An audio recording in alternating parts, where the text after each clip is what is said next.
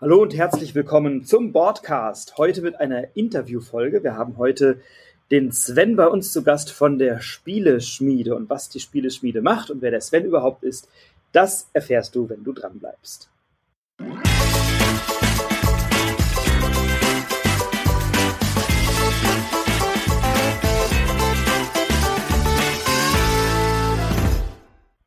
Die Spieleschmiede ist eine Crowdfunding-Plattform. Ich hatte ja hier im Podcast schon einmal eine Episode, in der ich berichtet habe, welche Spiele ich gerade so im Crowdfunding unterstützt habe und wo ich die Förderung äh, mitgemacht habe. Und eine Plattform, mit der ich ganz gerne arbeite oder auf der ich ganz gerne mich umschaue und Spiele backe, das ist die Spieleschmiede und da steht uns heute der Sven Rede und Antwort, was gerade so los ist, wie ihr arbeitet und was alles so passiert in der Spieleschmiede.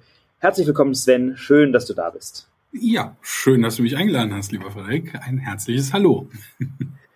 Du bist ähm, gestartet, glaube ich, als Projektleiter bei der Spieleschmiede vor einigen Jahren, bist jetzt dort Gesamtverantwortlicher. Vielleicht magst du uns mal ein bisschen abholen.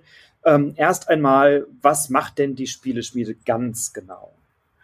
Genau, also ähm, ich bin seit sieben, fast siebeneinhalb Jahren hier, also im April 2015 und vollkommen richtig als Projektmanager hier angefangen. Ähm, damals als erster Vollzeitangestellter für die Spieleschmiede, also die lief vorher nur so ein bisschen nebenbei quasi. Und ähm, ja, was macht die Spieleschmiede ganz genau? Also als ich hier angefangen habe, hatten wir sehr viel mit ausländischen Verlagen zu tun, die wir äh, angeschrieben hatten und gefragt haben, ob sie nicht auch den deutschen Markt so ein bisschen ähm, ja für sich entdecken wollen. Und dann hatten wir diese Projekte eben in der Spieleschmiede laufen.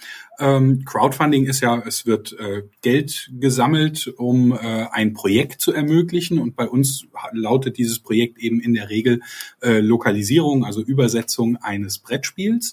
Und ähm, ja, so haben wir ganz viele ausländische Verlage ähm, deren Spiele auf den deutschen Markt bringen können. Das lief eigentlich immer unter deren Schirm. Also das war dann, ähm, ich sage jetzt mal Roxley Games zum Beispiel. Das Spiel kam dann also auch in der deutschen Version als Roxley Games auf den Markt oder es gab äh, vielleicht einfach eine deutsche Anleitung zum englischen Spiel dazu, weil das Spiel ansonsten sprachneutral war. Und äh, das war im Prinzip der Anfang und so der Punkt, an dem ich in die Spieleschmiede äh, gestartet bin. Und das hat sich dann dahingehend entwickelt, dass wir irgendwann gesagt haben, ach, wir machen uns die Arbeit, übersetzen hier ganz viele tolle Spiele. Ähm, wollen wir nicht auch mal Verlage gründen, um da eben auch eine Plattform äh, hinterher zu haben, also dass die Spiele eben nicht nur über das Crowdfunding, nicht nur über die Spieleschmiede erhältlich sind, sondern wir eben auch hinterher Kontakt zu Händlern, äh, auch weiteren Kontakt zu Kunden haben können, die vielleicht das Crowdfunding verpasst haben oder von der Spieleschmiede noch nie gehört haben. Und äh, so haben wir dann eben äh, die Spieleschmiede im Prinzip dahingehend entwickelt, dass ein Großteil der Projekte, die wir jetzt lokalisieren, auch dann bei uns in der Verlagsschiene sozusagen erscheinen. Wir haben aber dennoch auch immer wieder Projekte von deutschen oder ausländischen Autoren und Verlagen, die eben auch unter ihrem äh, Schirm da die Spiele dann in die Spieleschmiede bringen. Also da stehen wir auch die Türen offen für äh, Interessenten und ähm, da kann uns jeder gerne anschreiben, der eine Spielidee hat. Wir beraten da auch gerne ein bisschen und gucken, ähm, wie können wir da vielleicht bei der Umsetzung helfen und das über die Spieleschmiede möglicherweise realisieren. Also spannend, da haben wir schon wieder zehn, zehn Themen so, ne, da können wir gleich mal, mal reinschauen. Weil wenn man äh, bei B-Rex Entertainment äh, auf der Spieleoffensive, auf der Spieleschmiede, bei Giant Rock irgendwie ins äh, Impressum schaut, dann seid das irgendwie ja immer alles ihr. Und da können wir gleich mal drauf gucken. Da gibt's ja noch die Puzzle-Offensive und die Holzeisenbahn-Offensive und die Würfel-Offensive und keine Ahnung was noch alles. ähm, genau. Dass wir mal schauen, so was, was ihr denn da so für Produktlinien oder für ja, unterschiedliche Firmenlinien habt sozusagen. Ähm, bevor wir das aber tun, würde ich noch mal den Blick auf dich kurz richten, weil mhm. ähm, so ein Job wie du den hast, der, den würden wahrscheinlich viele als Traumjob bezeichnen, also von morgens bis abends sich um Spiele, Spieleerklärungen und Spielekoordination zu kümmern. Ähm, wie, wie bist du dazu gekommen und wie warst du vorher mit dem Thema Brettspielen in Kontakt? Mhm. Also ich bezeichne den auch immer noch als Traumjob, also bin mir dessen sehr ja. bewusst, ähm, dass das hier, vor allem äh, den Job gibt's ja einmal auf der Welt. Also äh, ja. das ist, äh, ja, bin da schon sehr glücklich, dass ich hier in dieser Position bin. Äh, dran gekommen bin ich tatsächlich einfach über eine Bewerbung, also der Projektmanager Crowdfunding war ausgeschrieben und das war dann hier ein kleines Assessment Center mit zehn Personen. Und ja, am Ende war ich eben der Glückliche, der äh, die Stelle angeboten bekommen hat. Und ich habe mir da noch tatsächlich ein bisschen Bedenkzeit gebeten, weil es war schon ein großer Schritt, auch äh, mit einem Umzug aus Hamburg damals hier nach Merseburg verbunden. Und ähm, ja, habe ihn aber bis heute nicht bereut. Und ich selbst bin eigentlich schon von klein auf Spieler, also mit meinen Eltern ähm, Romy Canaster, Skat, 66, also alle möglichen Kartenspiele gespielt, aber auch ähm, mit der Spielesammlung, die glaube ich jeder zu Hause hat, wo so ein Pferderennen und ein Halmer und was weiß ich nicht alles drin ist, ähm, immer viel gespielt. Und dann kamen eben auch so nach und nach die ersten Brettspiele und ähm, an der Stelle schicke ich immer einen ganz lieben Gruß und großen Dank an die ähm, Schulbibliothek von meiner Grundschule raus denn die hatten tatsächlich neben Büchern, Comics und allem, was so in eine Bücherei gehört, ähm, auch eine wunderbare Spieleausleihe. Und ähm, ich war da sehr berühmt berüchtigt, weil ich bin immer kurz vor Feierabend zurückgekommen mit einem Riesenstapel an Spiele. Und die armen Damen hauptsächlich, die da gearbeitet haben, die mussten das vor Feierabend oder nach Feierabend dann immer noch zählen, ob auch wirklich alle Spiele vollständig sind. Da haben sie mir immer ein bisschen leid getan. Ähm, und ja, so hat sich das immer weiterentwickelt. Und ähm, ich bin meinen Mitschülern und Kommilitonen dann irgendwann auch immer schön auf die Nerven gegangen mit Spielen. Und ähm, mir war aber tatsächlich, bevor ich hier angefangen habe, so diese die Größe der ganzen Branche oder des ganzen Universums dahinter gar nicht so sehr bewusst. Also ich hatte zwei Projekte in der Spieleschmiede auch schon mitgemacht, bevor ich hier angefangen hatte. Ähm, aber ich war zum Beispiel noch nie auf einer Spielemesse. Und mhm. im August, äh, nachdem ich hier im April angefangen hatte, wurde ich gleich mit auf die GenCon nach Amerika genommen. Und ähm, naja, wer da schon mal Bilder gesehen hat, äh, das sind riesige Messehallen, die da beflutet werden an Leuten, sobald die Türen aufgehen. Ähm, also das war ein, ein unfassbarer Ersteindruck, äh, was mich hier in dieser Spielewelt erwartet. genau. Und ja, und, und, und äh, jetzt unterstützt du deine Spielebibliothek in der Grundschule immer fleißig mit Spielespenden, nehme ich an. Das wollen die gar nicht so sehr, aber theoretisch würde ich das äh, tun, wenn das äh, die Gelegenheit ergeben würde. Aber äh, nee, also sie, ich treffe äh, immer mal wieder ein, zwei Damen davon und wir unterhalten uns auch immer und die sind auch total begeistert, äh, dass ich jetzt eben auch in dieser Schiene gelandet bin. Ähm, ja, also das ist auf jeden Fall, besteht da noch guter Kontakt.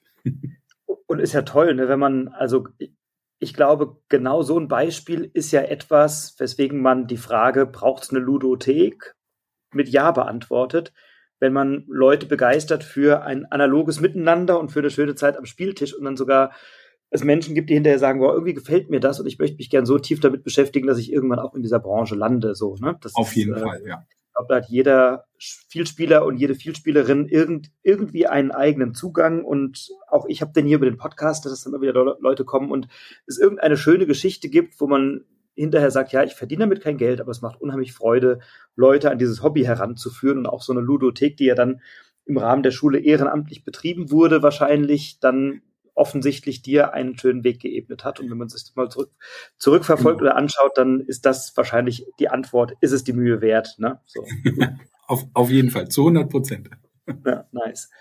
Ähm, was, was, sind, was spielst du gerne? Also was sind so, wenn man den ganzen Tag sich mit Spielen beschäftigt, dann ist das ja manchmal vermutlich auch nervig und anstrengend, weil du auf irgendwelche Infos wartest, auf Druckfahnen, auf keine Ahnung, Zuarbeit und vermutlich wie bei vielen anderen Jobs ja auch, es dann Verwaltungsaspekte gibt, wo man sagt, oh Gott, jetzt muss ich mich um den Scheiß noch kümmern und keine Ahnung was. Das gibt es vermutlich ja in jedem und sei er noch so traumhaft Beruf und Job und Arbeitsalltag. Ähm, hast du denn in deiner Freizeit immer noch Lust zu spielen und wenn ja, was spielst du gerne? Also da kannst du gerne jede Freundin, jeden Freund fragen. Ähm, ja, also wenn jemand sagt, äh, komm, jetzt lass mal was spielen, bin ich immer mit von der Partie. Also ähm, es wird nie einen Moment geben, in dem ich so, ach nee, da habe ich jetzt gerade echt keine Lust drauf. Äh, also ähm, spielen immer, sobald sich Gelegenheiten ergeben.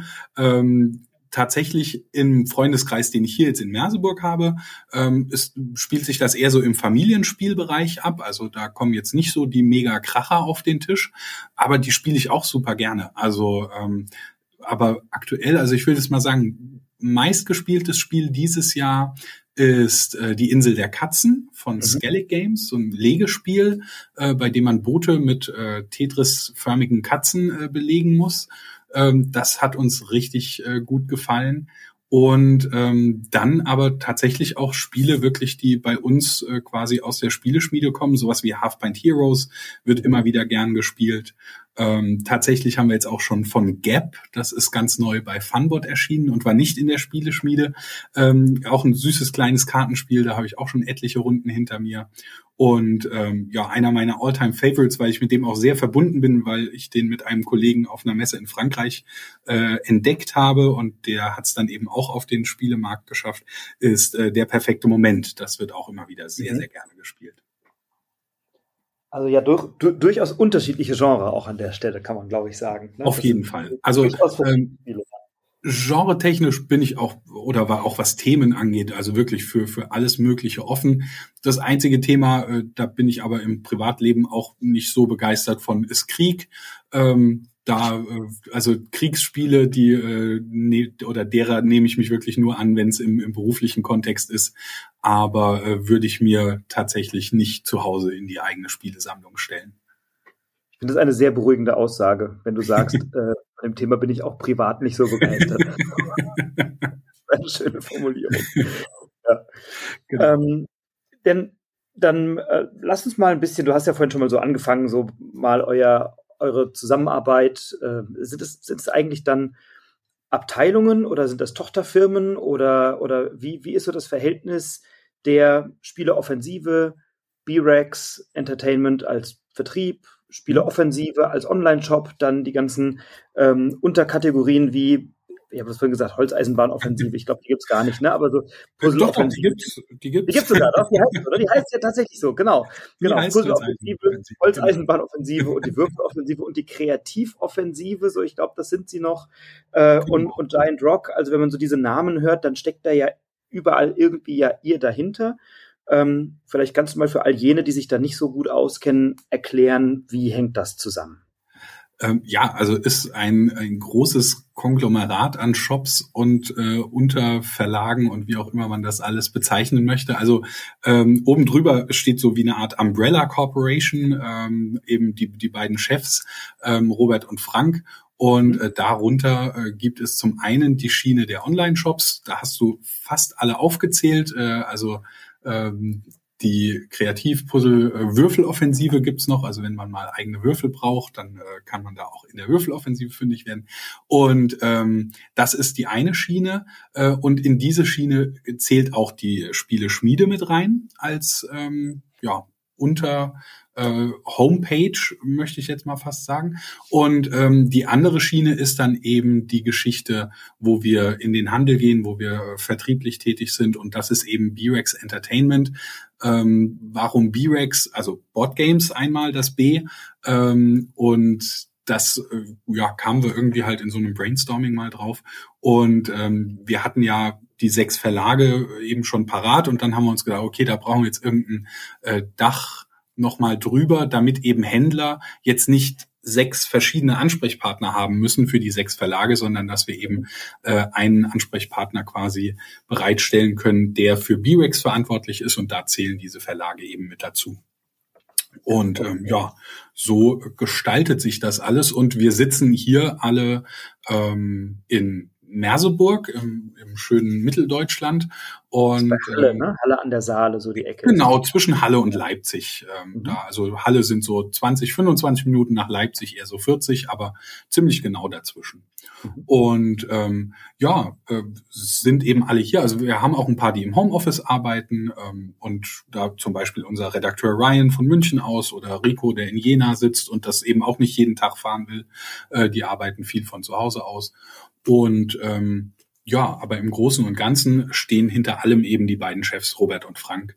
Und ähm, darunter sind eben Teams ähm, und wenn wir jetzt uns die Teams mal anschauen, also die Spiele Schmiede, hast du ja schon gesagt, die leite ich federführend sozusagen. Ich bin, oder meine Rolle besteht im Prinzip darin, meinem Team den Rücken frei zu halten, damit die sich auf das konzentrieren können, was ihre Aufgaben sind. Also ich mache diesen ganzen ähm, organisatorischen Kram hinten dran, den du so vorhin auch schon mal kurz angesprochen hast.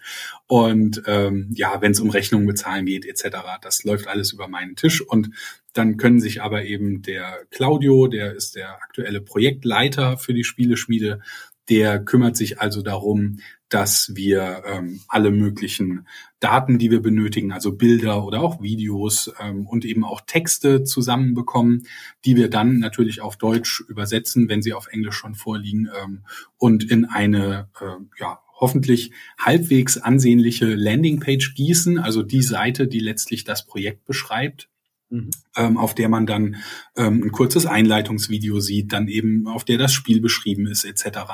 Ähm, und das dann hoffentlich die Leute dazu verführt, äh, das Spiel unterstützen zu wollen. Und ähm, das macht Claudio. Ähm, da arbeiten wir auch mit externen Mitarbeitern zusammen, die äh, für das Texteschreiben verantwortlich sind oder auch für die äh, Videogestaltung oder für das Video einsprechen. Ähm, die tatsächlich Großzahl der Videos, die man in der Spieleschmiede hört, da wird man meine Stimme äh, erkennen können. Ähm, wer so ein bisschen im, im, in der Brettspielwelt unterwegs ist und ab und an mal YouTube-Videos äh, Videos schaut, der hat mit Sicherheit schon mal äh, den Satz gehört, äh, Trondheim wird belagert. Mhm. ähm, weil das ist so ein Videotrailer, der da sehr häufig läuft und das ist eben auch meine Stimme. Und da arbeiten wir aber mittlerweile auch mit vielen externen äh, zusammen und ähm, ja, dann haben wir ein Team an Redakteuren und Redakteurinnen, also die Yara, der Rico und der Ryan. Und äh, Yara und Ryan kümmern sich im Prinzip um so das Hauptgeschäft, also was ich vorhin angesprochen hatte, mit dem Thema Lokalisierungen, dass wir da eben äh, Spiele aus fremden Sprachen auf Deutsch übersetzen. Und der Rico, der kümmert sich äh, hauptsächlich um Eigenentwicklungen. Also da fällt eben mein angesprochenes Der perfekte Moment drunter oder ähm, King of Twelve äh, als Beispiel noch. Also da haben wir verschiedene Spiele, die wir gemeinsam mit Autoren eben entwickeln und entwickelt haben. Und da sind wir mittlerweile auch bei einem guten Dutzend angekommen, was wir so selbst auf den Markt gebracht haben, ohne dass es eine Lokalisierung ist, sondern wirklich von Haus aus entwickelt. Und wenn ihr jetzt, ähm, also da ihr eine große Offenheit habt, einerseits, wenn du sagst, ne, Autorinnen, Autoren, die eine Idee haben, die vielleicht noch gar nicht fertig ist, können sich an euch wenden, dann gibt's Partner, Partnerfirmen, mit denen ihr regelmäßiger zusammenarbeitet, dann sondiert ihr ein bisschen den Markt oder Leute kommen eben auf euch zu oder so. Nach, nach welchen Kriterien entscheidet ihr, ob ihr das Projekt nehmt, weil das es auf der Welt einen Haufen richtig guter Spiele gibt, das ist ja unbestritten. Ähm. Welche Kriterien setzt ihr da an? Was, was, was für Überlegungen spielen da eine Rolle? Also im Endeffekt tatsächlich die Kriterien, die jeder von euch, also deinen Zuhörern und Zuhörerinnen ähm, und unseren Kunden und Kundinnen äh, angeht, nämlich äh, was macht das Spiel für einen ersten Eindruck? Also wenn ich das Spiel sehe, ähm, wäre es etwas, wo ich im, im Ladenregal zugreifen würde und mir zumindest mal die Rückseite anschauen würde. Und das ist mhm. tatsächlich so der, der erste Teil. Also wir ähm, sitzen hier in einer kleinen Truppe zusammen, bekommen die Spiele vorgestellt. Also wir haben auch einen Scout, den äh, Tien, der arbeitet uns da sehr viel zu. Ähm, der sondiert, also der ist in einer Agentur angestellt, die eben für solche Vermittlungen ähm, ja, zuständig ist. Und der stellt uns dann Projekte vor. Dann haben wir noch den Weg, ähm, die Spieleoffensive hat ja auch ein Forum, in dem man äh, sich austauschen kann. Und da gibt's eben auch einen Thread äh, mit Vorschlägen zur Spieleschmiede. Also wollt ihr euch das und das nicht mal anschauen? Die gucken wir uns dann auch an in eben jener Besprechung. Und ähm, ja, das erste ist dann wirklich immer, sagen mehr als 50 Prozent bei uns aus der Runde, ja, das Spiel macht mich an und dann werfen wir da einen genaueren Blick drauf. Und wenn das eben weniger als 50 Prozent machen, ist das Spiel im Prinzip schon aussortiert, außer es hat einen äh, sehr starken Vertreter bei uns in der Gruppe, der sagt, nee, nee, nee, also das müssen wir, weil aus dem und dem Grund uns auf jeden Fall nochmal genauer angucken. Ähm, dann geben wir dem vielleicht noch eine nächste Chance und gucken es uns doch nochmal genauer an. Ähm, bei manchen Spielen sagen wir auch, auf den ersten Eindruck sieht das ganz gut aus. Das möchten wir gerne mal testen. Also dann fragen wir Testmuster an äh, oder gucken, ob man Online-Testpartien spielen kann, vielleicht auch mit dem Verlag, also dass man einen Ansprechpartner direkt dabei hat, um vielleicht äh, Fragen auch direkt zu beantworten, die beim Spielen aufkommen können. Und ähm, ja, ähm, das wir wollen, ist ja auch nur der, der halbe Weg. Äh, letztlich muss dann ja auch noch der Partner wollen und ähm, die Konditionen passen, dass man da übereinkommt. Und habt ihr ähm, eine gewisse Anzahl Projekte, wo ihr sagt, die müssen wir im Jahr machen, die wollen wir im Jahr machen oder vielleicht eine Obergrenze, wo ihr sagt, mehr kriegen wir von den Kapazitäten her gar nicht abgedeckt oder so? Wie, wie entscheidet mhm. ihr das? Also wir haben ähm, die Strukturen oder sind dabei, die Strukturen dahingehend umzustellen, dass wir von Projektstarts in der Spieleschmiede ähm, eigentlich fast unlimitiert ähm, losfeuern können. Das soll aber gar nicht das Ziel sein. Also wir haben festgestellt, so zwei bis drei Projekte in der Woche sind auf jeden Fall gut machbar und ähm, sind eben auch dann immer noch in einem Limit, dass äh, auch noch genug Schmiede, also Unterstützer mitmachen, ähm, um die Spiele dann oder um die Finanzierungsziele realisieren zu können in dem Moment. Mhm. Ähm, also das ist so eine, eine ganz gute Grenze, zwei bis drei im, in der Woche und damit kommen wir eben auf circa 100, 120 Spiele, sage ich mal, die wir im Jahr durch die Spieleschmiede durchbringen. Und ihr habt ja da, man kann das ja schon glaube ich, jetzt auch bei aller, ich sag mal, Objektivität sagen, da ist, das ist schon eine Erfolgsgeschichte. Ne? Ihr habt ja auf der Seite der Spieleschmiede ähm, auch eine Statistik veröffentlicht. 439 von 466 Projekten, die ihr bisher angeboten habt, wurden erfolgreich finanziert. Da wurden knapp 8,2 Millionen Euro eingesammelt von. Spielerinnen und Spielern, um bestimmte Projekte zu unterstützen. So, ne? Das ja. höchste Funding war Brass mit knapp 180.000 Euro. Ähm, da, da, da kommt natürlich richtig was zusammen. So, bist du da stolz drauf oder wie, wie siehst du da deinen Anteil an der Nummer? Da kann man, glaube ich, schon mal drauf gucken und sagen, ist uns gut gelungen, oder? Ja, äh, die Antwort auf, ob ich da stolz drauf bin, ist ein eindeutiges und wie.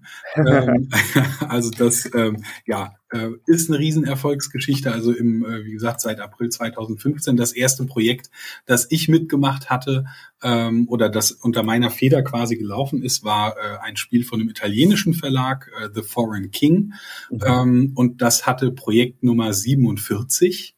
Mhm. Und äh, das Projekt, was jetzt heute gestartet ist, hat die Nummer 486. Also ich bin mhm. jetzt schon seit über 440 Projekten äh, mit dabei. Nicht jede dieser laufenden Nummern ist tatsächlich auch gestartet, aber ähm, ja, die, der Großteil eben schon. Und ähm, die äh, Tatsache, dass so viele Projekte erfolgreich sind, liegt natürlich auch darin begründet, dass wir ähm, ja einen ganz guten Riecher haben, glaube ich, was funktionieren kann und wird. Ähm, natürlich täuscht man sich auch manchmal, aber dann ist das eben so. Also das ähm, muss, glaube ich, auch passieren. Ich glaube, wenn jedes Projekt finanziert würde, äh, wäre die Spieleschmiede auch ähm, dann wiederum nicht so erfolgreich, weil es dann wieder so ein äh, Tenor hätte wie, ja, wenn da was reinkommt, das geht ja auf jeden Fall durch. Ähm, nee, dem ist eben nicht so. Also es gibt auch Projekte, die scheitern und die dann eben nicht den Weg äh, auf die deutschen Spieletische finden, zumindest nicht über den Weg der Spieleschmiede. Und ähm, ja, also die, die Erfolgsquote, wie gesagt, wir haben einfach, denke ich, mittlerweile wirklich ein ganz gutes Gefühl dafür, was funktionieren kann und was nicht. Ähm, dahingehend haben wir jetzt zum Beispiel auch eine wichtige Entscheidung getroffen, dass wir äh, Titel, die beim Verlag Funbot erscheinen, also das sind eher so kleine Spiele, ganz kurze Regeln, schnell gespielt, äh, und die eben auch in einem sehr niedrigen Preissegment liegen, ähm, dass wir gesagt haben, die bringen wir nicht mehr in die Spieleschmiede, ähm, mhm. zum einen müssten die immer äh, mit Versandkosten verbunden sein. Normalerweise ist die Spieleschmiede versandkostenfrei, aber in so einem Fall würden die Versandkosten quasi unsere komplette Marge auffressen. Ähm, und da haben wir jetzt eben den, ja, die Entscheidung getroffen, Funbot wird so gut wie nicht mehr in der Spieleschmiede vertreten sein, mhm. ähm, weil einfach auch die Zielgruppe der Spieleschmiede eben eher ähm, mindestens Familie, aber doch eher Kennerspieler sind und ähm, eben Funbot da auch gar nicht so erfolgreiche Projekte in der Vergangenheit hatte. Also das war jetzt ein Schritt, ähm, wo wir eben auch mal sagen mussten, der Verlag passt irgendwie nicht mit der Spieleschmiede zusammen. Mhm. Äh, was, was sind so Aufgaben oder wie sieht so ein Arbeitsprozess aus? Ne? Jetzt gibt es also mhm. ähm, vielleicht ein international erfolgreiches Spiel oder man sieht das und sagt, ach, das, das ähm, sieht gut aus, das scheint zu funktionieren, das wird positiv angenommen. Dann tretet ihr an den Verlag ran oder der Verlag an euch und man sagt dann, lass uns das doch mal zusammen probieren. Was passiert dann im Hintergrund alles? Genau, also äh, vollkommen richtig. Es kann in beide Richtungen passieren. Also äh, es kommen auch wirklich Verlage auf uns zu, gerade Partner, mit denen wir natürlich schon öfter zusammengearbeitet haben. Ähm, und was dann passiert, also wir brauchen natürlich erstmal alles Mögliche an äh, Daten, um die Seite eben möglichst äh, ja, anspruchsvoll zu gestalten, also so, dass die, die Leute sich eben angesprochen fühlen ähm, mhm. von diesem Projekt. Also möglichst viele ähm, Grafiken, die man einbinden kann. Man kennt das ja aus den englischen Projekten, also sei es Kickstarter oder Gamefound, da gibt's dann oftmals auch bewegte Grafiken. Ähm, gerade wenn da Text eingeblendet wird, ist das für uns immer ein bisschen doof. Die sind dann schwierig zu bearbeiten. Da müssen wir dann irgendwie mit Untertiteln ran und so. Also da müssen wir erstmal an alle Daten rankommen. Ähm, die bearbeiten wir dann. Also wie schon gesagt, wir arbeiten viel mit externen zusammen, haben externe Sprecher, externe Schreiber und ähm, so entwerfen wir dann im Endeffekt die Blaupause für das Projekt an sich und irgendwann sagen wir dann, okay, es ist jetzt soweit. Also da sind auch von unserer Seite nochmal mehrere äh, Prüfschritte vorher vorgeschalten, ähm, dass also auch hoffentlich ja kein Schreibfehler sich irgendwie auf der Landingpage einschleicht und äh, wenn wir dann sagen, okay, jetzt haben wir alle unsere Checklisten abgearbeitet, also wir arbeiten hier sehr viel mit äh, Online-Checklisten, ähm, also was das angeht, sind wir fast papierlos. Und ähm, wenn alle Online-Checklisten durch sind und wir sagen, so, jetzt sind wir startbereit, das Video ist fertig, die Grafiken passen alle, können wir auf den Knopf drücken. Ähm, so geschehen jetzt heute früh zum Beispiel. Ich äh, gucke parallel mal, weil ich das bisher tatsächlich noch nicht gemacht habe, ist Artemis-Projekt, die Erweiterung gestartet. Mhm. Heute früh auf den Knopf gedrückt, jetzt haben bisher 15 Leute mitgemacht. Und ähm, ja, dann sieht man eben diese Projektseite auf der Seite der Spieleschmiede. Ähm, und hoffentlich wird dann innerhalb des Förderzeitraums, ich sage mal, der ist im Normalfall circa vier Wochen. Manche Projekte sind auch wesentlich kürzer, andere sind auch ein bisschen länger, aber im Schnitt sind das, denke ich, so vier Wochen, ähm, wird dann hoffentlich das Förderziel erreicht. Mitunter gibt es auch Verbesserungsziele, also dass eventuell mal noch Materialverbesserungen erreicht werden oder zusätzliches Material oder vielleicht auch mal eine Mini-Erweiterung dazukommt, die es äh, später dann äh, eben zwar zu kaufen gibt, aber im Projekt gibt es die kostenlos dazu. Also da gibt es ja unterschiedliche äh, Sachen, die so ein Crowdfunding auch nochmal attraktiver machen. Ähm, wo wir die Möglichkeit haben, an solche Sachen ranzukommen, das können Promokarten oder ähnliches sein, ähm, dann geben wir da auch wirklich immer alles, damit wir alles bekommen, was es da schon gibt oder gab. Klappt leider auch nicht immer, aber doch oft genug, dass wir da wirklich noch schöne Boni auch für die Spieleschmiede äh, im Petto haben. Mhm. Und ähm, ja, wenn das Finanzierungsziel erreicht ist, dann ähm, oder der Förderzeitraum beendet ist und das Finanzierungsziel erreicht ist, dann gehen im Prinzip die nächsten Schritte los und dann brauchen wir eben die englischen Daten ähm, von der Anleitung, von den Karten, von der Schachtel, äh, alles, was da dazu gehört. Und dann legt eben unser Redaktionsteam los, auch hier wieder mit ganz vielen externen Mitarbeitern. Ähm, und das sind auch mehrere Schritte, die da passieren. Ähm, es gibt also erstmal eine Übersetzung des Rohtextes, ähm, der wird lektoriert. Dann wird das Ganze ins Layout gebracht, also so, wie es dann final auch aussehen soll. Das wird dann auch nochmal lektoriert. Und ähm, in diesem ersten Layout ähm, tauschen wir oftmals zum Beispiel noch gar nicht die Bilder aus, weil die noch nicht fertig äh, gebastelt sind. Ähm, da sind also oftmals noch englische Bilder in den deutschen Anleitungen zu sehen. Das heißt, in diesem Lektorat geht es dann erstmal um die Texte. Und im nächsten Schritt, das ist dann das finale Layout. Und auch da gibt's nochmal ein Lektorat. Also wir haben wirklich drei Lektoratsdurchläufe, ähm, eigentlich immer mit mindestens drei externen Lektoren. Und ähm, so hoffen wir, dass wir möglichst viele Fehler und hoffentlich alle Fehler, aber das klappt eben leider auch nicht immer, äh, entdecken und ausmerzen können. Und ähm, ja, also auch da, wir haben eine ganz gute Quote, ähm, auch wenn das Licht äh, ein bisschen anders äh, aussieht. Also in der in der Öffentlichkeit bekommen wir äh, halt schon gerade von Leuten aus der Brettspielblase oft zu hören, dass unsere Projekte doch ähm, schlecht übersetzt seien oder doch sehr fehleranfällig wären. Also von der Quote her kann ich das auf jeden Fall erstmal nicht bestätigen. Äh, mein Team macht da im Großen und Ganzen eine tolle Arbeit. Aber ähm, ja, wir sind alle nur Menschen und da kann immer mal wieder was Kleines durchrutschen. Und ähm, ja, nach den drei Lektoratsdurchläufen, dann geht's im Prinzip an die Produktion. Also da sind wir ähm, meistens daran gebunden, wo das Spiel selbst eben schon hergestellt wurde, weil ein großer Kostenpunkt bei der Spieleproduktion ist es, die entsprechenden Werkzeuge dafür herzustellen. Ähm, sprich, wenn so ein Inlay in so einem Spiel drin ist, das ist ein sogenanntes Tiefziehteil, ähm, dafür das Werkzeug herzustellen, das ist sehr kostenaufwendig. Und wenn es das Spiel eben auf Englisch schon gibt, dann äh, ist es auf jeden Fall sinnvoll, da an den Hersteller heranzutreten, ähm, der das englische Spiel schon produziert hat, einfach um sich diese Werkzeugkosten auch zu sparen. Und ähm, ja, dann wird die Produktion eben gestartet und auch da gibt's nochmal verschiedene Prüfprozesse zwischendurch und irgendwann kommen die Spiele dann fertig bei uns im Lager an. Das, das war jetzt sehr ausführlich.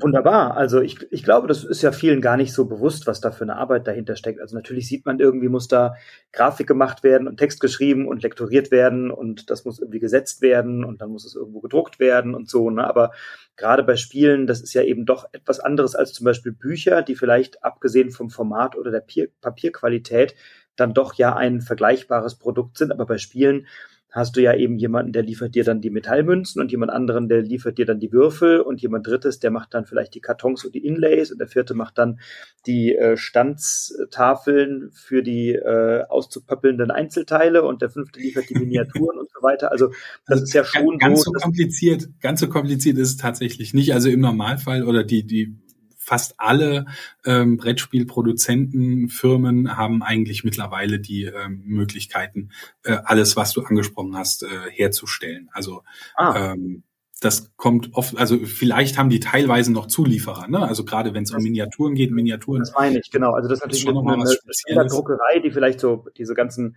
Pappstandsbögen irgendwie druckt, vielleicht nicht noch eine ja äh, Gießerei hat für Miniaturfiguren, die arbeiten dann schon auch mit Zulieferern, die das dann genau, machen. aber, aber wir also Partner dort, aber die müssen das dann weiter koordinieren sozusagen. Genau, also wir haben im Endeffekt einen Ansprechpartner. Das ist ähm, der, der wichtige Punkt auf jeden Fall, äh, weil ansonsten würdest du noch mehr durchdrehen, als wir es ohnehin schon tun. Ähm, genau. Ist, ist denn, ist, hast du das Gefühl, die Spieleszene ist, weil du hast es eben angesprochen, ähm, dass, mhm. dass euch ja dann manchmal vorgeworfen wird, ihr seid ja unsauber oder ja, also manchmal klingt so, ne? Aber ihr man liest das mal immer mal, man hört das immer mal, ah ja, da war wieder ein Fehler, naja, ist ja klar, irgendwie so, ne? Hast du das Gefühl, da ist die Spieleszene besonders kritisch oder undankbar oder mit so einem Argusauge dabei oder so? Ich Na klar, also du hast immer ein paar Spezialisten, wobei, also ähm, ich kenne zu wenig andere Szenen, um zu wissen, ob es in anderen Szenen ähnlich ist. Ähm, mhm. Äh, also ich bekomme eben das mit, was, was bei uns passiert. Ähm, und da gibt es eben durchaus Beispiele, also ist, glaube ich, ich versuche das immer, ähm, ja, oder ich versuche nachzuvollziehen, wo das Problem liegt, auch wenn es für mich vielleicht nicht offensichtlich ist, dass das ein Problem ist. Also ich persönlich habe, wenn ich mir ein Spiel kaufe, ähm, noch nie drüber nachgedacht, das wieder zurückzuschicken, weil da irgendwie ähm, am Spielbrett ein Knick drin ist oder irgendwas. Äh, aber ich verstehe jeden, der das tut. Also gerade wenn es irgendwelche äh, Leute sind, die das hauptsächlich aus Sammelleidenschaft machen, sowas gibt's ja auch bei uns in der Brettspielbranche, ähm, die wollen dann natürlich äh, eine unversehrte Schachtel bei sich im Schrank stehen haben. Und wenn da eine Delle drin ist, ist das doof.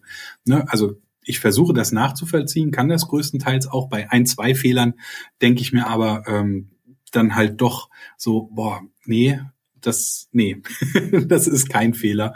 Den äh, lassen wir jetzt einfach mal so stehen. Also wir haben oft genug Beispiele in der Spieleschmiede, ähm, wo wir dann auch wirklich hergegangen sind und ausgebessert haben. Ähm, mich lacht gerade von einem Plakat mir gegenüber das Spiel Luft, Land und See an.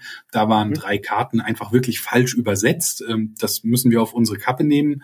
Ähm, ich habe da auch mit dem Übersetzer und mit den Lektoren natürlich ähm, ein Feedback gehalten und habe denen gesagt, wie sowas passieren kann. Also wo sind da die Fehler entstanden und warum ist es wirklich keinem in diesem Prozess aufgefallen?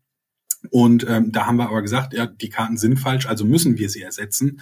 Und die produzieren wir jetzt nach. Das dauert leider auch schon wieder länger, als mir lieb ist, aber ähm, da sind uns eben auch teilweise die Hände gebunden und gerade vor Essen haben die Druckereien natürlich auch äh, ewig viele Aufträge und so ein kleiner Auftrag nochmal äh, drei Karten für 100 oder äh, 500 Spiele nachzudrucken, ähm, der wird dann lieber mal ein bisschen nach hinten geschoben.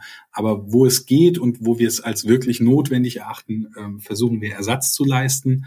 Ähm, Oftmals ist das auch in Form von einer PDF, wo wir dann eben auf das Verständnis der Schmiede hoffen, ähm, dass sie sich da selbst nochmal die eine Seite, die vielleicht in der Regel falsch war, ausdrucken oder ähnliches. Ähm, und ich meine, wir leben in einer Wegwerfgesellschaft, ähm, das ist leider so. Äh, und da ist auch so ein bisschen diese Mentalität einfach her, ähm, dass man eben sagt, ähm, ja, das ist nicht so, wie ich es gerne hätte, also möchte ich das gerne ausgetauscht haben und schmeiß das alte eben weg. Ähm, Finde ich persönlich sehr schade, also fände ich auch, wenn ich nicht hier in der Branche arbeiten würde, diese Entwicklung. Ähm, und aber man sieht ja auch, dass immer mehr Wert auf Nachhaltigkeit gelegt wird, dass immer mehr, also dass diese Themen immer mehr ins Gespräch kommen und immer mehr darauf geachtet wird. Und ich glaube, das ist tatsächlich auch äh, schon sehr weit bei uns in der Brettspielszene vorangeschritten. Ähm, ja, aber es gibt halt immer wieder ein paar Fehler und dann fällt das Leuten auf. Und wie gesagt, womöglich äh, versuchen wir das auszutauschen. Und ähm, ja, da geben wir also auch unser Bestes. Und ich glaube, da sind wir auch wirklich besser geworden, als das äh, zum Beispiel zu Beginn war, als ich hier angefangen hatte. Ähm, aber auch einfach aufgrund der Anzahl an Personen, die da mittlerweile mit drin hängen. Also als ich hier angefangen habe, war ich selbst der Projektleiter, hatte ich glaube, drei Übersetzerteams, ähm, die jeweils zu zweit sich gegenseitig lektoriert haben und das war's. Ich selbst habe dann vielleicht noch mal drüber geschaut. Ich habe selbst auch äh, Spiele übersetzt, die wir in der Schmiede hatten. Ähm, und mittlerweile sind da eben so viele Externe äh, mit involviert. Wir haben auch aus extern einen äh, Abschlusslektor, der wirklich sich jedes Spiel, was bei uns durch die Schmiede spaziert jetzt ähm, oder durch die Lokalisierung spaziert, am Ende nochmal anschaut und da einen letzten prüfenden Blick drauf wirft. Also das hat ähm, auch bei uns eine große Entwicklung genommen. Die ist noch nicht am Ende. Also wir wären gerne äh, an einem Punkt, wo wir sagen, jedes Spiel ist 100 Prozent. Und aber ja, wie vorhin auch schon gesagt, wir sind eben alle nur Menschen und da kann sowas immer mal durchrutschen. Und ähm, ja, jeder Fehler ärgert uns aber. Also sobald irgendein Projekt ausgeliefert ist und der erste Kommentar lautet, da stehen aber äh, 18 Teile auf der Schachtel, ich habe nur 16 drin, was ist denn da passiert? Geht bei mir natürlich gleich wieder die Pumpe und ich denke mir, oh Gott, sind das jetzt zu wenig Teile, müssen wir Teile nachliefern oder ist es nur ein Druckfehler in der Anleitung, was in so einem Beispiel ja dann äh, tatsächlich sehr harmlos wäre. Ist, ist das so, wenn also mir, mir, ist es ein bisschen aufgefallen, ich bin ein sehr, sehr großer Fan von Destinies von mhm. dem äh, wunderbaren Spiel, ähm, womit einer App-Unterstützung sozusagen man äh, einen Charakter spielt, der in jeder in jedem Szenario dieses Spiels ein anderes Schicksal zu erfüllen hat und dann eben auf einer Karte, die sich immer wieder neu evolutioniert, ähm, eben Dinge zu tun hat und zu interagieren hat mit dem Spiel und mit der App. Ähm, da gibt's ja mittlerweile das Grundspiel und dann drei Erweiterungen, nämlich mehr aus Sand, Mythen und Legenden und die Schicksalsschwestern. Ähm, und jetzt gab es im Grundspiel ja so ein paar Elemente, wo ich dann irgendwie die Texte in der App manchmal gelesen oder gehört habe und dachte so, hm, irgendwie komisch formuliert oder da mhm. ist irgendwie Tippfehler oder keine Ahnung was so. Das kommt ja dann bei euch an und dann würde ich jetzt mal vermuten, sagt ihr aber doch, dann gucken wir doch bei den nächsten Erweiterungen aber bitte mal ganz genau hin, da sind uns irgendwie so ein, zwei, drei Dinge untergekommen. Jetzt habe ich aber gerade bei Destinies irgendwie bei jeder der Erweiterungen immer mal wieder, und das ist ja nicht schlimm, weil, das, weil du sagst ja, mhm. ne, das passiert schon, wir sind alles Menschen, aber bei jeder der Erweiterungen immer mal wieder so drei, vier Formulierungen gehabt, wo ich gedacht habe, das klingt jetzt aber nicht so überzeugend. So. Und dann, und ja. dann ist das ja gerade ein Spiel, was auch von der Immersion mit der Spielewelt lebt und mit Absolut. dem äh, sozusagen mit dem sich identifizieren mit einem Charakter, dass man sich überlegt, was würde der jetzt machen und was will ich da tun und was ist jetzt eigentlich meine Aufgabe und mein Schicksal und so. Und dann kommt da manchmal ein etwas ungelenker Text um die Ecke, wo du dann denkst, auch Leute, bitte, jetzt, ärgere ich mich kurz und meine Frau und ich, wir spielen das dann irgendwie in der Regel zu zweit, gucken uns dann an, denken so, na, irgendwie hätte man das doch schöner formulieren können. So, ist, ist das dann so, dass man nach einem, nach, wenn so eine Kritik zum ersten Mal ankommt, dann eigentlich nicht beim zweiten oder dritten Mal sagt, jetzt müssen wir es aber richtig gut machen? Wie mhm. geht ihr damit um? Da so, sorry, wenn ich das so anspreche, ne? So das, aber, nö, nö, ja. das muss ja. Also ähm, da hast du dir mit Destinies aber äh, auch ein äh, ja spezielles Projekt rausgesucht. Ähm, also das Ding, ähm, die App wurde äh, quasi alles gleichzeitig übersetzt. Also es war ein mhm. Ähm, größeres Übersetzerteam. Ich glaube, das waren vier Leute, die das gemeinsam übersetzt haben, als Team eben, als Gemeinschaftsarbeit. Ähm, Apps übersetzen ist auch immer noch mal eine besondere Sache. Ähm, weil, also wenn du eine Spielregel hast, dann hast du einen Fließtext. Wenn du eine App hast, dann hast du im Normalfall äh, sehr viele Bruchstücke, die du in Form zum Beispiel von einer Excel-Tabelle. Ne, dann ist halt ähm, in jedem Block ist eben so eine Einblendung, die du in der App äh, dann letztlich vor Augen hast. Ähm, das heißt, du hast da keinen Fließtext, zumal ja dann auch was weiß ich, auf einen Text, je nachdem, wie du dich in der App entscheidest, kommen ja dann drei Folgetexte und die stehen in dieser Übersicht aber vielleicht an einer ganz anderen Stelle nochmal. Du kennst da also mitunter auch gar nicht die Zusammenhänge. Beziehen ähm, sich aufeinander und haben so Entscheidungsbäume, so wenn dann. Genau. Wenn der das jetzt macht, dann werden die Sachen nicht eingeblendet, sondern eben jene. Und dann stehen Dinge miteinander in Bezug, bei denen du es vielleicht vorher gar nicht so richtig überblicken kannst, meinst du? Genau. Und das hast du in der Übersetzung also auf die Art, wie das bei Destinies noch lief, tatsächlich gar nicht im Blick. Ähm, vor Destinies hatten wir auch Chronicles of Crime. Da sind wir auch schon auf dieses Problem gestoßen. Beide Spiele sind von unserem Partner Lucky Duck.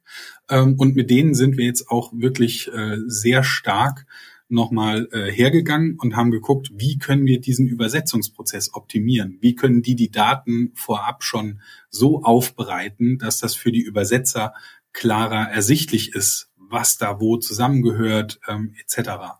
Ähm, und dann hast du bei Destinies äh, auch noch äh, ein spannendes Projekt rausgesucht, weil da war es wirklich so, ähm, diese Übersetzertruppe, also die hatten das ähm, als auch kleines Unternehmen angemeldet, ihr Übersetzerteam, die hat sich im Rahmen dieses Projekts ähm, dann auch innerhalb so ein bisschen zerstritten und letztlich auch aufgelöst. Ähm, das äh, war an der Stelle also auch nochmal ein ganz besonderer Punkt. Und ähm, wir mussten aber das Spiel und die App natürlich veröffentlichen und das war dann eben ähm, so wie du es beschrieben hast. Einfach manche Texte haben nicht gepasst, ähm, so dass wir jetzt äh, Chronicles, was auch vom gleichen Team übersetzt wurde, und Destinies ähm, tatsächlich im Nachgang nochmal komplett überarbeitet haben. Also ähm, ich bin mir gerade nicht ganz sicher, ob die neueste Version jetzt schon implementiert ist, aber wenn ihr Destinies jetzt nochmal spielt, dann sollten da eigentlich keine solchen groben Textschnitzer mehr drin sein oder ungelenken Formulierungen. Also da sind wir vielleicht App nochmal aktualisieren, ja. Genau, also sind wir wirklich komplett nochmal drüber gegangen.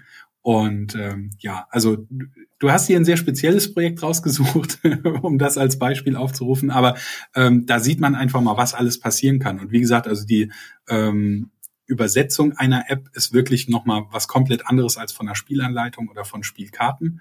Und ähm, dann eben das Ding mit dem Team, dass sich das im Laufe des Projekts da überworfen hat. Ähm, das war wirklich auch nochmal eine besondere Situation.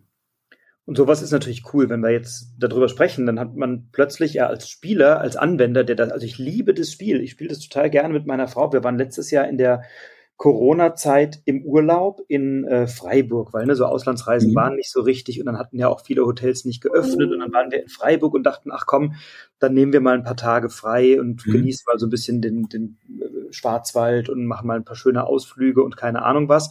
Und dann hat's halt eine Woche einfach durchgeregnet. So, also darfst eh schon nicht in Urlaub fahren, tust es dann und dann schüttet's von morgens bis abends. Und dann waren wir da in so einer Wellness-Landschaft und so und die Abende waren aber tatsächlich auch einfach immer nur, du konntest nicht so richtig weggehen, es hatte nicht viel auf und äh, dann war das ein bisschen außerhalb und so. Und was haben wir dann gemacht? Wir haben uns ins Hotel ge gesetzt, haben irgendwie ein Fläschchen Wein bestellt und haben Destinies gespielt. Also ich habe an dieses Spiel so viele schöne und gute Erinnerung, dass das auch nicht getrübt wird von so ein paar, ich sag mal, Übersetzungsunzulänglichkeiten äh, an der Stelle.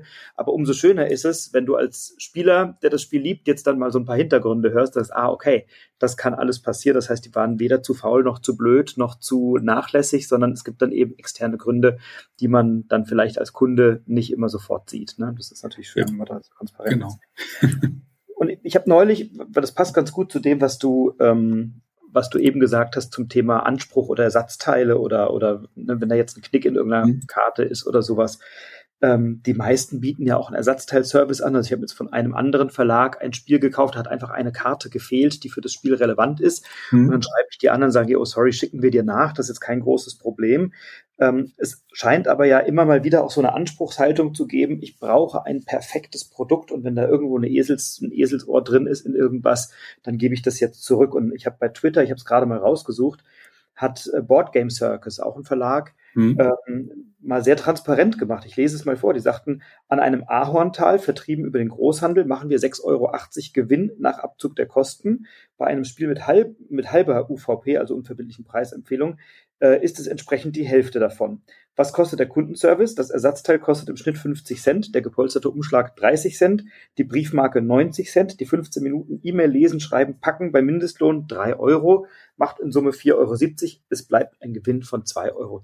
Ne, so, und wenn man sowas dann mal weiß oder liest, die Zahlen sind sicherlich ein bisschen austauschbar, aber ähm, dann ist schon die Frage, ob ich dann wirklich wegen jedem Viertelchen ähm, den Verlag oder den Produzenten anschreibe und sage, das hätte ich jetzt aber gerne in einer perfekten Qualität. Und wir reden jetzt nicht über Dinge, die wirklich eindeutig kaputt sind oder so, ne, sondern äh, über so Kleinigkeiten. Ist das was, was manchmal, wo, wo du manchmal dann auch denkst, so Leute, was, was wollt ihr eigentlich von mir? Und die Tischkante ich, beißt oder bleibst, bleibst du dann geduldig und machst das dann mit, gute, ich, mit guter Laune? Ich will, mir, ich will mir jetzt nicht den Unmut einiger äh, Schmiede da draußen äh, auf mich ziehen, wobei ja, ich glaube bei dem Skandal hier, komm mach, komm hau raus. bei dem bei dem einen Projekt habe ich das glaube ich tatsächlich eh schon gemacht, von daher mhm. äh, kann ich das hier auch nochmal als Beispiel äh, anwenden. Ähm, wir hatten äh, bei Inish uns äh, um die äh, Erweiterung gekümmert, also der Ursprungsverlag äh, bei Pegasus war das glaube ich äh, erschienen, ähm, wollte sich der Erweiterung nicht annehmen. Wir haben das dann gemacht, haben das Grundspiel auch nochmal aufgelegt und ähm, da gibt es so Gebietsplättchen und die äh, Gebietsplättchen der Erweiterung, ähm, ist, naja, sind etwas blasser. Also ich würde sagen, von der Sättigung her vielleicht so 15 Prozent äh, blasser als die aus dem Grundspiel. Ähm, ja, und da gab es durchaus auch äh, einen kleinen Aufschrei im Projekt, wie das denn passieren könne. Und das müsse man doch austauschen. Und ähm, wenn du jetzt das, das Beispiel von äh, Boardgame Circus gerade nimmst, wenn sie sagen, das Ersatzteil kostet äh, 50 Cent, ähm, das ist ein Ersatzteil, was du schon da hast. Also mhm. ähm, wenn du einfach dann ein anderes Spiel aufmachst oder manchmal schicken die äh, Produktionsstätten auch ähm, nochmal eine ganze Kiste mit von allem Möglichen, was im Spiel drin ist äh, und dann hast du da eine Ersatzteilkiste. Bei sowas äh, wie bei Inish äh, reden wir ja darüber, dass wir komplette Standsbögen in China nochmal neu drucken müssten und sie wieder herschicken müssten und dann haben wir hier auch immer noch den Aufwand, es den Leuten hinterher zu schicken und ähm, also bei Inish reden wir halt wirklich über Teile, da war alles, was draufsteht, war lesbar, alles, was drauf zu sehen sein sollte, war sichtbar oder ist sichtbar. Ähm, also das ist wirklich ein Ding, da, da, da bin ich an die Grenzen meiner Zurückhaltung gestoßen. Ähm, und da habe ich in dem Moment tatsächlich kein Verständnis für. Ähm, und ich weiß, wenn das jetzt jemand hört, der im Projekt sich da schon äh, getroffen gefühlt hat, der wird jetzt auch wieder im Projekt nochmal dazu kommentieren, oh, der Sven hat gesagt. Ähm, ja, und da, also ich versuche halt möglichst diplomatisch mich dann um solche Themen ähm, oder solche Themen äh, zu besprechen und auch den, den Leuten rüberzubringen. Es gibt dann auch, äh, wenn es so einen Aufschrei gibt, mindestens eine Reaktion, also ein Kommentar von mir dazu, im Normalfall sogar eine, eine Stellungnahme, gerade wenn wir uns dagegen entscheiden, ähm, etwas äh, wie in dem Beispiel jetzt neu zu drucken und aus China nochmal her verfrachten zu lassen, ähm, dann gibt's da immer eine Stellungnahme auch per E-Mail. Und ähm, ja, also da, das war so ein Beispiel, da bin ich an meine Grenzen gestoßen mhm. ähm, und ähm, was das Verständnis angeht. Aber es gibt genug Beispiele, wo ich sage, oh ja, das ist wirklich doof gelaufen, da müssen wir was machen. Und das Mindeste ist dann eine PDF nochmal hinterher schicken ähm, und wo es machbar ist, dann eben auch nochmal nachproduzieren oder nachschicken. Und äh, sowas wie eine ähm, zerrissene Karte oder wenn irgendwas kaputt ist, also dafür haben wir einen Ersatzteilservice. Wer da Probleme hat, kann uns jederzeit anschreiben und bekommt Ersatzteile gestellt. Ähm, nur in, in erwähntem Beispiel äh, haben wir eben nicht die Möglichkeit, Ersatzteile zu liefern, weil sie erst produziert werden müssten. Und ähm, das ist an der Stelle weder kosten noch umwelttechnisch äh, vertretbar in meinen Augen. Du, danke für deine äh, Transparenz an der Stelle und auch für diese Klarheit, weil ich glaube, es ist wichtig, auch als Spieler mal die, ich will gar nicht sagen die andere Seite, weil irgendwie sitzen wir schon im gleichen Boot und auf der gleichen Seite, weil wir ja alle gemeinsam das Interesse haben, schöne Spiele auf dem Tisch zu haben und zu spielen. Ihr als diejenigen, die sie produzieren, wir als diejenigen, die sie spielen und du ja auch als einer derjenigen, der sie spielt. Natürlich. Ähm, und, ne, das, und, und, und, und da diese, diese Offenheit zu haben, zu sagen, hey, wir sind nicht perfekt, wir machen Fehler, ähm, da, wo wir sie korrigieren können, machen wir das gerne. Und manchmal muss man vielleicht auch einfach mal eine gewisse Gelassenheit an den Tag legen und die Kirche im Dorf lassen und sagen, ja, dann sieht das Plättchen halt mal ein bisschen blasser aus als die anderen. Stört das jetzt wirklich so sehr meinen Spielgenuss oder kann ich den nicht möglicherweise dadurch kompensieren, dass ich einfach ein tolles Spiel mit netten Menschen in meinem Wohnzimmer spiele, so, ne? Dieses, äh, dass ich selbst auch Spieler bin, äh, das bringt mich ja auch immer wieder zwischen die Stühle. Äh, mhm. Also ne, ich, ich am liebsten will ich alles, was was irgendwie äh, nicht richtig ist, äh, 100% richtig und, und komplett und äh, vollkommen dann ausliefern und auch korrigieren hinterher. Ähm, aber dann habe ich natürlich äh, in Anbetracht meines Jobs eben auch immer die betriebswirtschaftliche Seite hinten dran und ähm, ja eben auch das Thema Nachhaltigkeit, was mir tatsächlich auch ein sehr wichtiges Thema ist, ähm, dass ich da also ich, ich achte auch drauf, dass ich ähm, möglichst wenig Müll äh, produziere etc. Also das ähm, ja sind alles Themen, die damit reinspielen. Aber ja, sitze eben definitiv zwischen den Stühlen auch ähm, jedes Mal wieder. dann, dann sprechen wir doch mal über etwas anderes, als weil so lange so über so unerfreuliche Dinge wie Fehler gesprochen bei Produktionen oder so, die natürlich passieren und ne, also da danke für deine Offenheit. Ähm, wie sehr hat euch denn die Krise und die wirtschaftliche Situation in den letzten Jahren das Leben schwerer gemacht. Also zunächst mal natürlich die Pandemie auf allen Ebenen. Mhm. Ähm, man kann weniger, ich sag mal, Spiele testen, die Kommunikation ist erschwert, äh, Arbeitsbedingungen sind erschwert, mehr Homeoffice, Fabriken haben zum Teil zu, Transportwege äh, sind versperrt, äh, Container lagern monatelang, wochenlang in irgendwelchen überforderten Häfen. Ähm, und jetzt zuletzt natürlich auch die Kriegssituation hier in Europa ähm, zwischen Russland und der Ukraine, ähm, die ja dann die Rohstoffpreise enorm angezogen haben, etc. Wie, wie sehr erschwert euch so etwas das und möglicherweise ja auch die Kalkulation von Spielen, die längst abgeschlossen ist. Also wenn ihr so ein Spiel mhm. kalkuliert, stelle ich mir vor, ihr guckt, was braucht ihr an Material, holt euch Angebote ein, rechnet das hoch, definiert eine Fördersumme. Ich sage es jetzt mal so ein bisschen mhm sehr vereinfachend. Ne? Ja. Ähm, und dann wird das einmal definiert und eingestellt und dann sind die Projekte ja nur vier Wochen, also insofern ja überschaubare Zeiträume.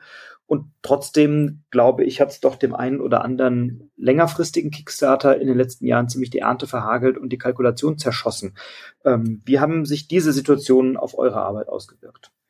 Hm, ja, jeder auf ihre Art. Also äh, die, die Pandemie per se, als sie eingetroffen ist, ähm, war für die Branche, die Brettspielbranche jetzt selbst erstmal ja gar nicht so schlimm, weil die Leute einfach mehr gespielt haben und viele beziehen ihre Brettspiele oder in dem Moment haben ihre Brettspiele dann, auch wenn sie sonst zum lokalen Händler gehen, halt ähm, über online bestellt. Das heißt, die, die Brettspielbranche an sich ähm, hat ja durchaus sogar einen kleinen Aufschwung im, im Rahmen der Pandemie bekommen. Ähm, das sieht man auch an, an Zahlen, die äh, allerorts veröffentlicht werden.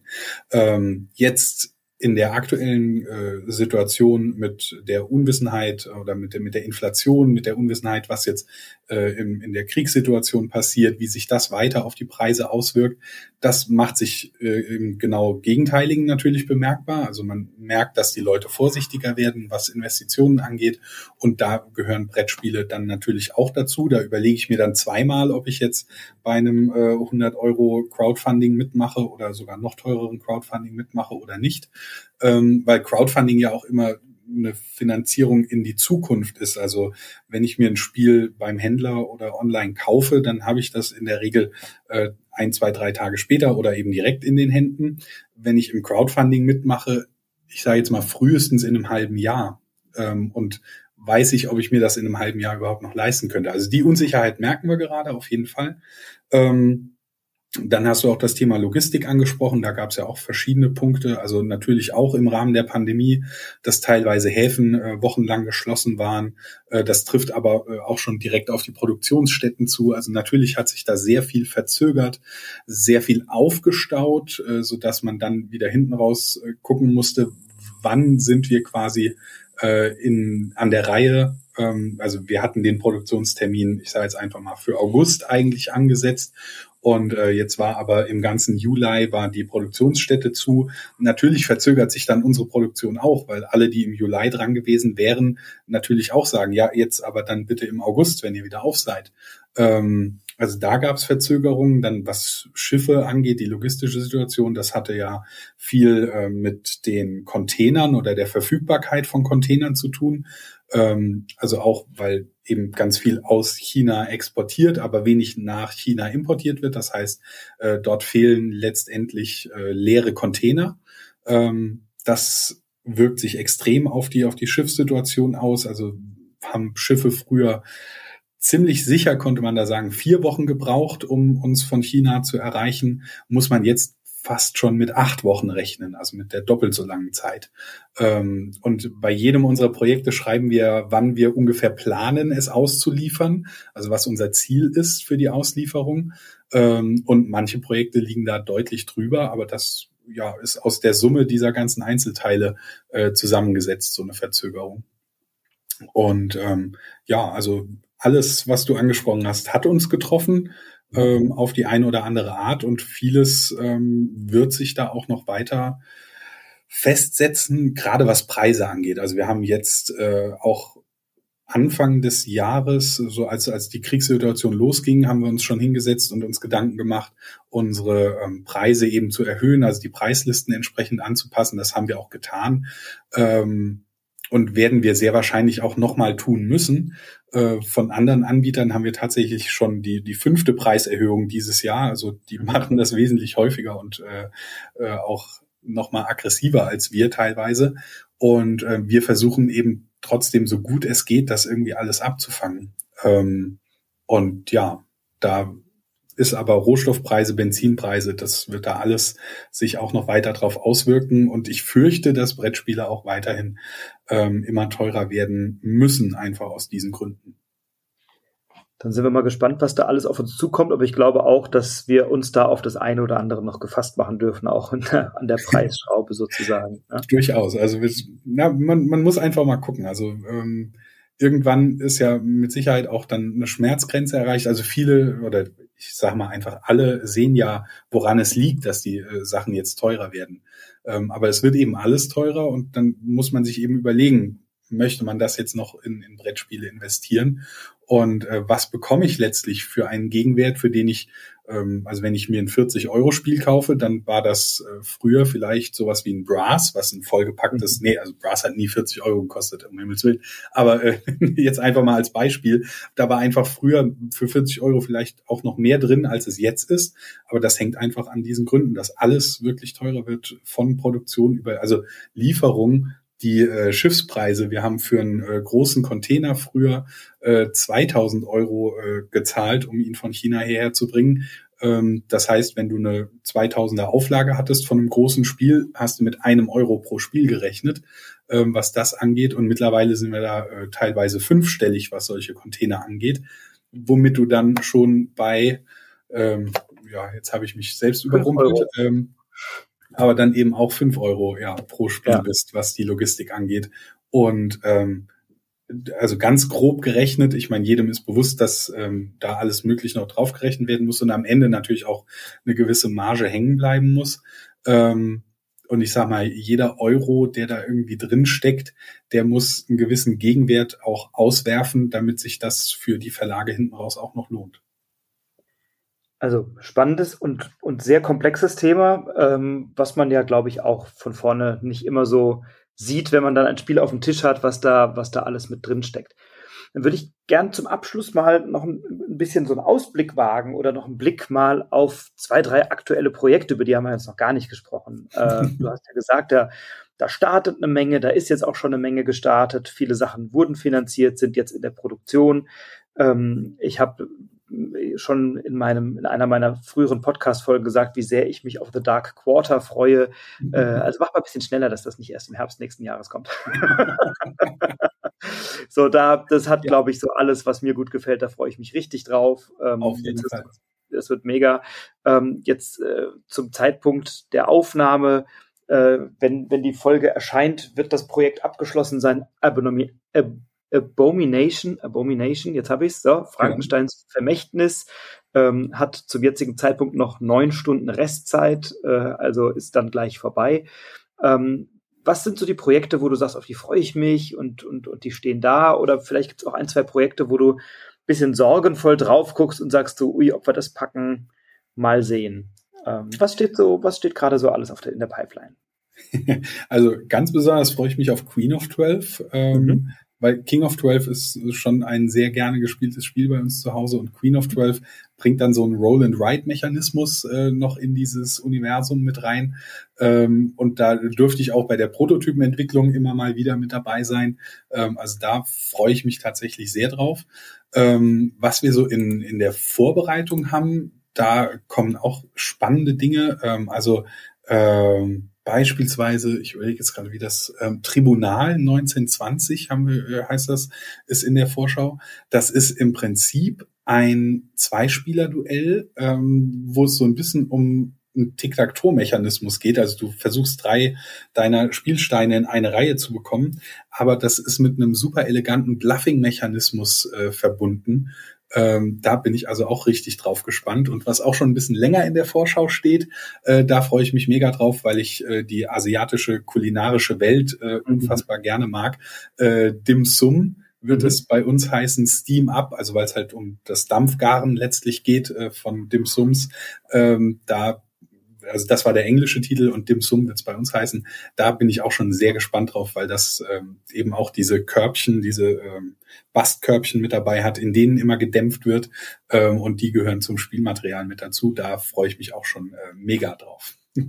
Cool. Wann, wann kommt das? Ähm, da ist es tatsächlich so, da hat uns der äh, lizenzgebende Verlag im Prinzip die Auflage gegeben, ähm, dass wir erst in der Spieleschmiede starten dürfen, wenn der äh, englische Kickstarter ausgeliefert ist. Mhm. Und da warten wir jetzt händeringend drauf. Weil, äh, das haben wir schon ganz, ganz lange eben äh, unterschrieben und das wird hoffentlich sehr, sehr bald dann auch starten können. Auch das ist ja schön, wenn nicht nur wir Spielerinnen und Spieler ungeduldig darauf warten, dass ihr eure Sachen ausliefert, sondern dass ihr dann auch mal da sitzt und sagt, wann kommt endlich der Kickstarter, dann können wir auch loslegen. Genau, genau so. Weil wir ist jetzt vor, Entschuldigung, ja. Ja, das, das macht Roxley zum Beispiel auch ganz gerne. Also äh, der Partner, mit dem wir äh, Brass und Dice Throne äh, gemacht haben. Ähm, da haben wir auch Skyrise zum Beispiel noch. Das war jetzt auch ein sehr erfolgreicher Kickstarter diesen Sommer.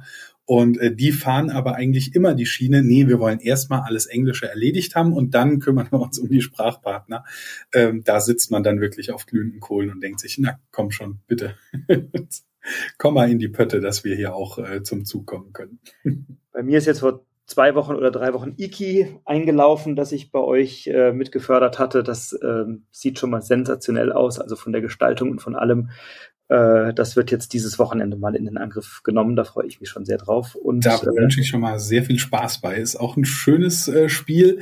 Nicht die Feuer aus den Augen verlieren und unterschätzen. Das äh, so als kleiner Tipp schon mal. Ah, sehr gut. Ja.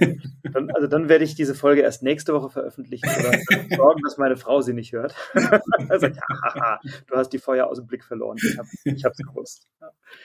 Ja, und Mortum habe ich jetzt äh, äh, angefangen zu spielen, was ja auch ein, ein auch sehr schönes erzählerisches Spiel ist, großartig. Also da, da sind schon ein paar echt tolle Projekte jetzt gekommen. Redlands, äh, das sind alles so Dinge, die jetzt gerade ja realisiert oh ja, sind. Auch, auch mega. Ähm, und dann ist noch einiges in Vorbereitung. Also wer sagt, worüber reden die da und was sind das eigentlich alles für Spiele?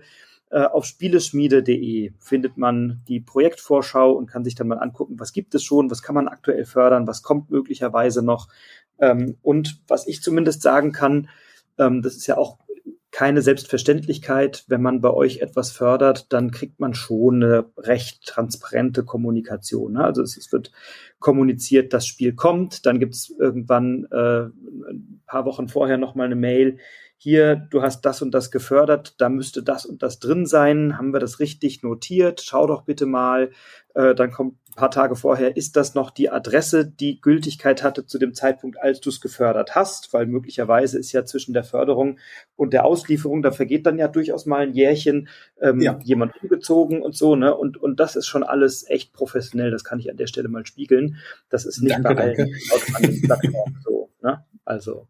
also es zählt ja auch mit zu meinen Aufgaben durchaus, äh, die ganzen Neuigkeiten in den Projekten äh, auf dem aktuellsten Stand zu halten. Ähm, jetzt gerade in der Vormessesaison, da haben wir so viele andere Themen auf dem Tisch, wobei jetzt werden äh, der geneigte Zuhörer oder der geneigte Schmied äh, wird jetzt sagen, na ja, das war jetzt aber das ganze Jahr über schon so. Also ich hinke wirklich immer mal hinterher äh, mit den Neuigkeiten. Ähm, es gibt ja auch zu vielen unserer Projekte eben englische Projekte und dann kommentieren ganz oft schon Leute, ah, guck mal, im Kickstarter gab es wieder eine News, äh, warum haben wir die hier noch nicht? Ähm, das liegt dann tatsächlich, äh, weil ich da der Flaschenhals bin an der Stelle. Ähm, aber ich, ich gebe mein Bestes, dann nach den Messen das schnellstmöglich wieder aufzuholen und auch zwischendrin immer wieder äh, zumindest die eine oder andere Neuigkeit rauszuhauen.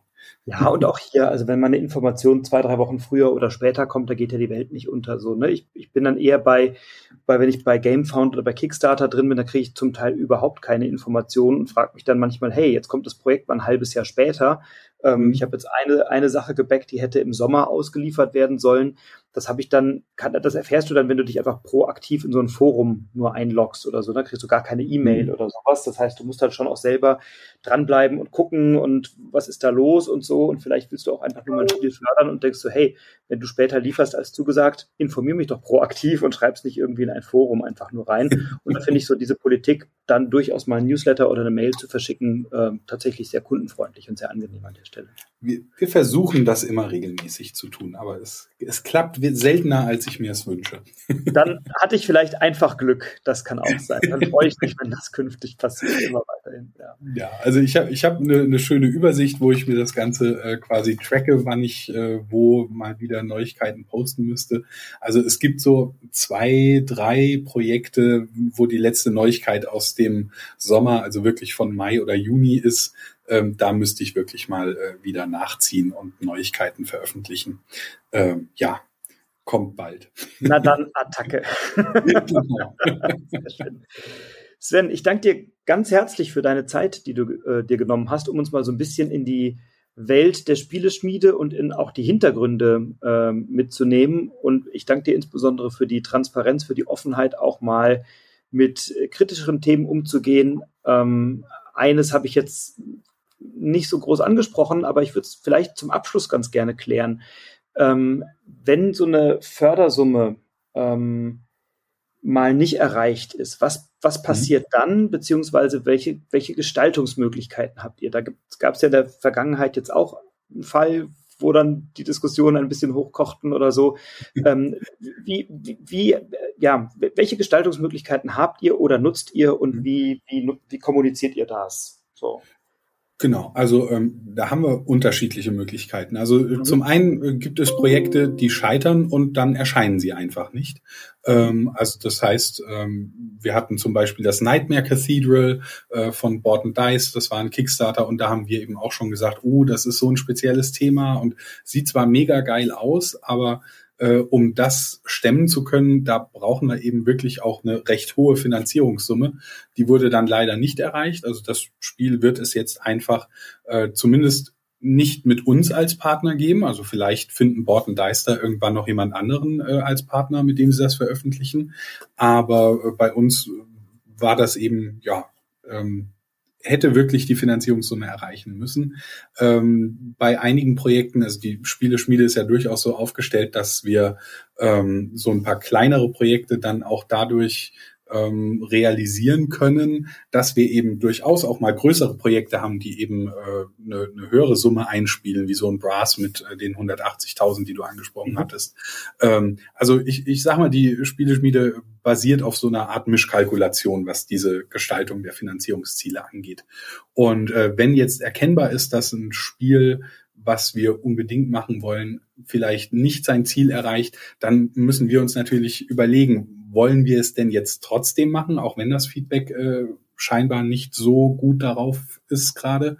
Mhm. Ähm, und dann haben wir die Möglichkeit, nochmal mit der Produktionsstätte zu sprechen, ähm, vielleicht zu gucken, okay, wir hatten eigentlich eine Auflage, ich sage jetzt einfach mal 2000 Stück geplant, ist eventuell sogar eine Auflage mit vielleicht nur 500 Stück, was dann zwar den äh, pro Stückpreis natürlich deutlich nach oben treibt, aber äh, letztlich eben die Gesamtsumme an Kosten äh, doch deutlich senkt ähm, vielleicht realisierbar oder äh, finden wir vielleicht noch andere Sprachpartner, die mit uns mitproduzieren wollen? Auch das reduziert dann den Stückpreis letztlich.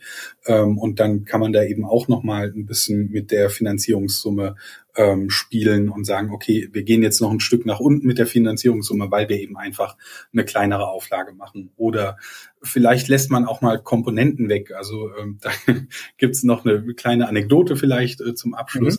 Mhm. Ähm, da hatten wir das Spiel äh, Kerberus, äh, ein französischer Verlag. Und ähm, da haben wir uns dann eben auch Gedanken gemacht, wie wir das realisieren können. Und das hat eben auch ein äh, Tiefziehteil, also so ein Inlay gehabt mit äh, einzelnem Platz für alle möglichen Figuren und Karten. Und da haben wir mit der äh, Druckerei eben gesprochen und haben gesagt, was wird es denn weniger kosten, wenn wir dieses Tiefziehteil rauslassen? Und das hat die Kosten sehr äh, deutlich gesunken. Und dann haben wir gesagt, naja, dann machen wir es halt ohne Tiefziehteil, dann gibt's eben ähm, Tüten an der Stelle zum Aufbewahren für die einzelnen Komponenten. Und ähm, ja, die Spiele kamen dann an und hatten Tiefziehteile. Ähm, mhm. Ja, war äh, an der Stelle für uns dann äh, doppelt glücklich. Also wir konnten die Kosten senken und hatten trotzdem das volle Erlebnis. Ähm, und dadurch waren wir eben in dem Moment auch in der Lage, das Finanzierungsziel damals zu senken. Und dass dann das Tiefziehteil drin war, hat uns sehr überrascht, als es hier ankam. Und wir dachten, okay, äh, melden wir jetzt einfach mal nicht zurück. Äh, wir, wir hoffen, dass wir da vielleicht ein bisschen unterm Radar irgendwie äh, bleiben können. Und ja, also hat uns an der Stelle gefreut, aber war äh, eine lustige Anekdote auf jeden Fall an der Stelle. Also ein, ein spannendes Aufgabenfeld, abwechslungsreich, vielfältig und dann eben mit Kommunikation hier und Anekdötchen da. Ähm, mich hat es sehr gefreut, dass du die Zeit genommen hast, Sven, insbesondere weil ja jetzt auch die Spielemesse in Essen kurz vor der Tür steht und das natürlich auch für euch ähm, immer mit Terminen verbunden ist oder jetzt auch mit Arbeitsaufwand und natürlich auch bei den Projekten, die ihr gerade realisiert. Also doppelt danke, dass du dir da die Zeit genommen hast für dieses, für dieses Gespräch. Danke für deine Offenheit. Ähm, und bei mir haben immer die Gäste das letzte Wort. Äh, ich mache das auch immer unvorbereitet. Also aber, aber da darf ich ganz kurz noch zwischen reingrätschen, oder? Natürlich. so, äh, also äh, natürlich ist natürlich ist äh, jeder deiner Zuhörer und Zuhörerinnen eingeladen, äh, bei uns auf der Spieleschmiede mal vorbeizuschauen. Ihr äh, findet auch im, im äh, Forum der Spieleoffensive dann Threads, äh, wo ihr Fragen stellen könnt, weil man kann eigentlich nur in den Projekten kommentieren, wenn man da mit unterstützt hat. Also da gibt's aber auch Threads, wo wir dann auch immer reinschauen und auf Fragen eingehen. Also schaut da ruhig vorbei, traut euch zu fragen. Es ist ein ganz, ganz liebes Netzwerk äh, da helfen euch auch alle möglichen Leute, die da aktiv sind, immer wieder Fragen zu beantworten. Ähm, wir freuen uns natürlich über jeden, der vorbeiguckt. Und weil du die Spiel angesprochen hast, natürlich sind wir äh, mit der Spieleoffensive da vor Ort.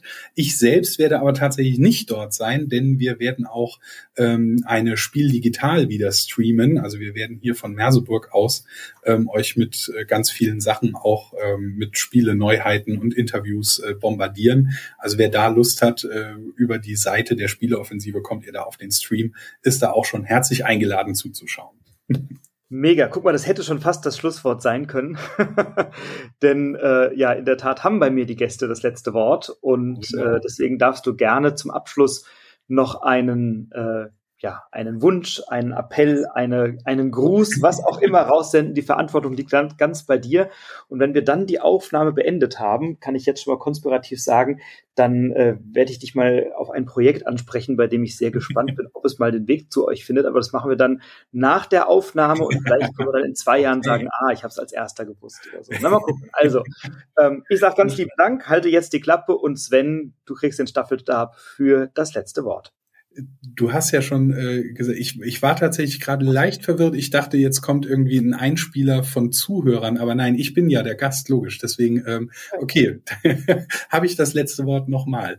Ähm, wird sich meine Freundin freuen, die ähm, sagt nämlich auch immer, immer musst du das letzte Wort haben. Ähm, Also an der Stelle äh, Grüße an meine Freundin, die das auch alles mitmacht, die zu Hause auch immer ganz brav mitspielt, wenn ich mit irgendwelchen Spielen ankomme.